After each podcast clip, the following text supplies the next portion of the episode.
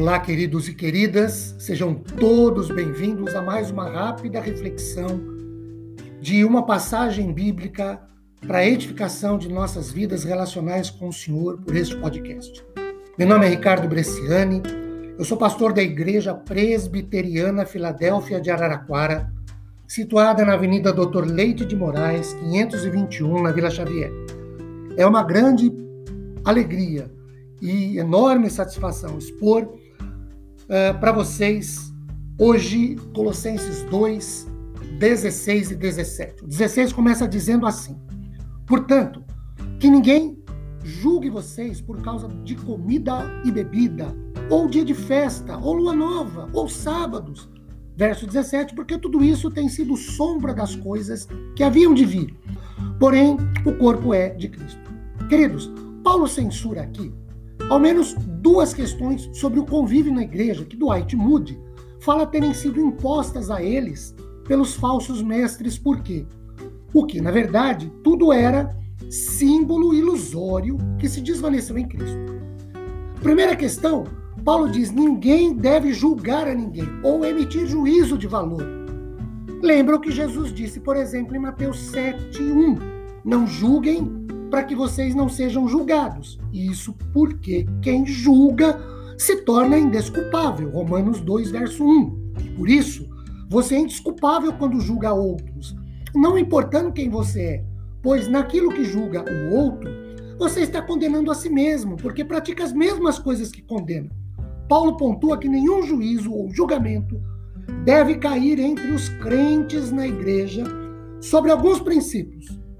Primeiro, sobre princípios legalistas de usos e costumes. Ninguém vos julgue por causa de comida ou bebida. Segundo, sobre princípios de ordens culturais, dietéticas, cerimoniais e de rituais legalistas, afirmando que ninguém julgue vocês por causa de dia de festa ou dia da expiação, dos tabernáculos, por causa de Cristo, versículo 17. Chegaram ao fim com os serviços judaicos aos quais eles pertenciam, ou lua nova e sábados. Por falar em sábado, John MacArthur enumera 10 razões sobre o porquê não guardamos o sábado, contrariamente às alegações de alguns hoje. Os cristãos não são obrigados a adorar o dia de sábado, porque ele, primeiro, o sábado era sinal para Israel da antiga aliança, Êxodo 31, 16 e 17. Neemias 9, 14. Ezequiel 20, verso 2, 12. É, deixa isso bem claro. E nós somos agora da nova aliança em Cristo. Hebreus 8 deixa isso claro. Não sendo mais necessário para manter o sinal da antiga aliança. Segundo, o Novo Testamento, em lugar algum, ordena aos cristãos que observem o sábado. Terceiro, em um único vislumbre de um culto de adoração na igreja no Novo Testamento, Atos 20, verso 7, a igreja se reunia no domingo. No primeiro dia da semana, nós nos reunimos a fim de partir o pão. Paulo, que pretendia viajar no dia seguinte, falava aos irmãos e prolongou a mensagem até a meia-noite.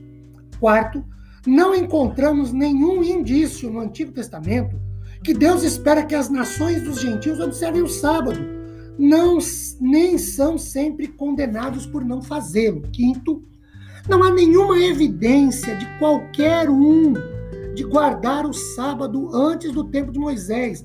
Nem existem quaisquer comandos de guardar o sábado antes da promulgação da lei do Monte Sinai. Sexto, no Concílio de Jerusalém, Atos 15, não impõe a guarda do sábado sobre os crentes gentios. Sete, Paulo advertiu os gentios sobre muitos pecados diferentes em suas epístolas, mas nunca sobre a guarda do sábado, e muito menos sobre a quebra dele. Oitavo, Paulo repreendeu aos Gálatas por pensar que Deus observava, esperava-os observar dias especiais, incluindo o sábado, óbvio. Por exemplo, Gálatas 4, 10 e 11. O 10. Vocês guardam dias, meses, tempos e anos. 11 Receio que o meu trabalho por vocês tenha sido em vão. 9.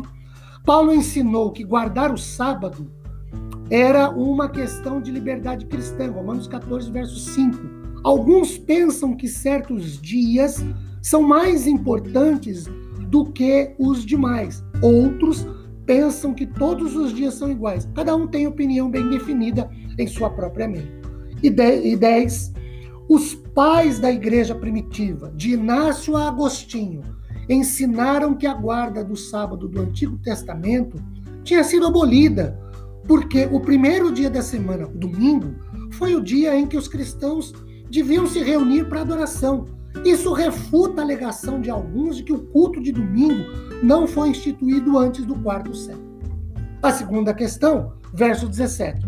Tudo era sombra de Cristo. Ora, uma sombra, como pontua John MacArthur, não tem realidade. A realidade é que faz a sombra.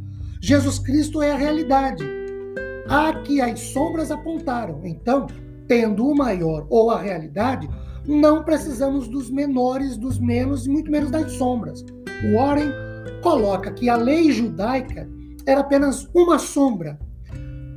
É, Hebreus 10, 1. Ora, visto que a lei tem sombra dos bens vindouros, em Cristo, porém, temos a realidade, a substância.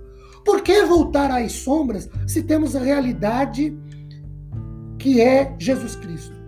É como tentar abraçar uma miragem quando a realidade está logo ao lado. Quem observa religiosamente certos regimes alimentares e datas, continua Warren, tem uma aparência de espiritualidade, mas suas práticas não podem mudar o coração. O legalismo é tão bem aceito porque dentro desse sistema, é possível medir, entre aspas, nossa vida espiritual e até nos vangloriar dela, mas de modo algum está à altura de Cristo. Efésios 4, 13 e 14 dizem o seguinte: Até que todos cheguemos à unidade da fé e do pleno conhecimento do Filho de Deus, ao estado de pessoas maduras à medida da estatura da plenitude de Cristo. E o 14 para que não mais sejamos como crianças, arrastados pelas ondas e levados de um lado para outro por qualquer vento de doutrina, pela artimanha das pessoas, pela astúcia com quem é, induzem ao erro. Meus queridos, se temos a realidade, não nos envolvamos com as sombras, com as miragens.